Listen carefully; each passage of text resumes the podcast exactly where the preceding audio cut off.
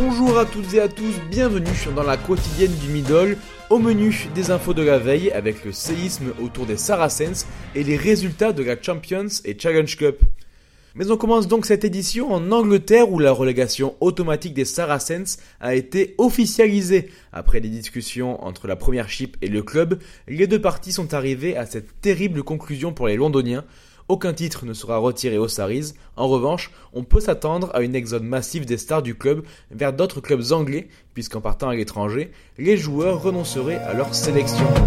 Place désormais aux résultats d'hier en Champions Cup tout d'abord, où l'ASM met la pression sur le Racing et Toulouse pour recevoir un quart de finale.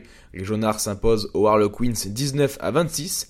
Toujours côté français, La Rochelle s'est logiquement incliné à Exeter 33 à 14 et Lyon n'a également pas pu prendre le dessus à domicile sur Northampton 24 à 36.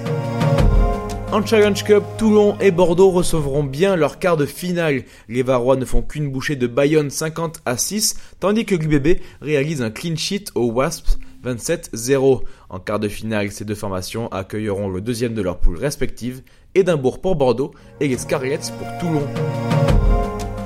Les Scarlets, justement, grâce à leur succès bonifié au London Irish, privent la section paloise de la qualification pour un cheveu.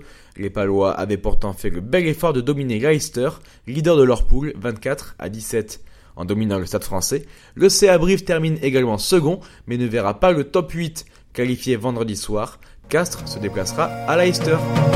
Au menu du jour à 14h, Saracens Racing 92, un match joué dans des conditions très particulières donc. Néanmoins, il y aura de l'enjeu pour les deux équipes. La victoire des locaux les qualifie, la victoire des franciliens leur permet de recevoir le quart de finale. L'enjeu sera exactement le même à 16h15 entre Toulouse et Gloucester. Merci à toutes et à tous d'avoir suivi cette édition et bon dimanche rugby avec Midi Olympique.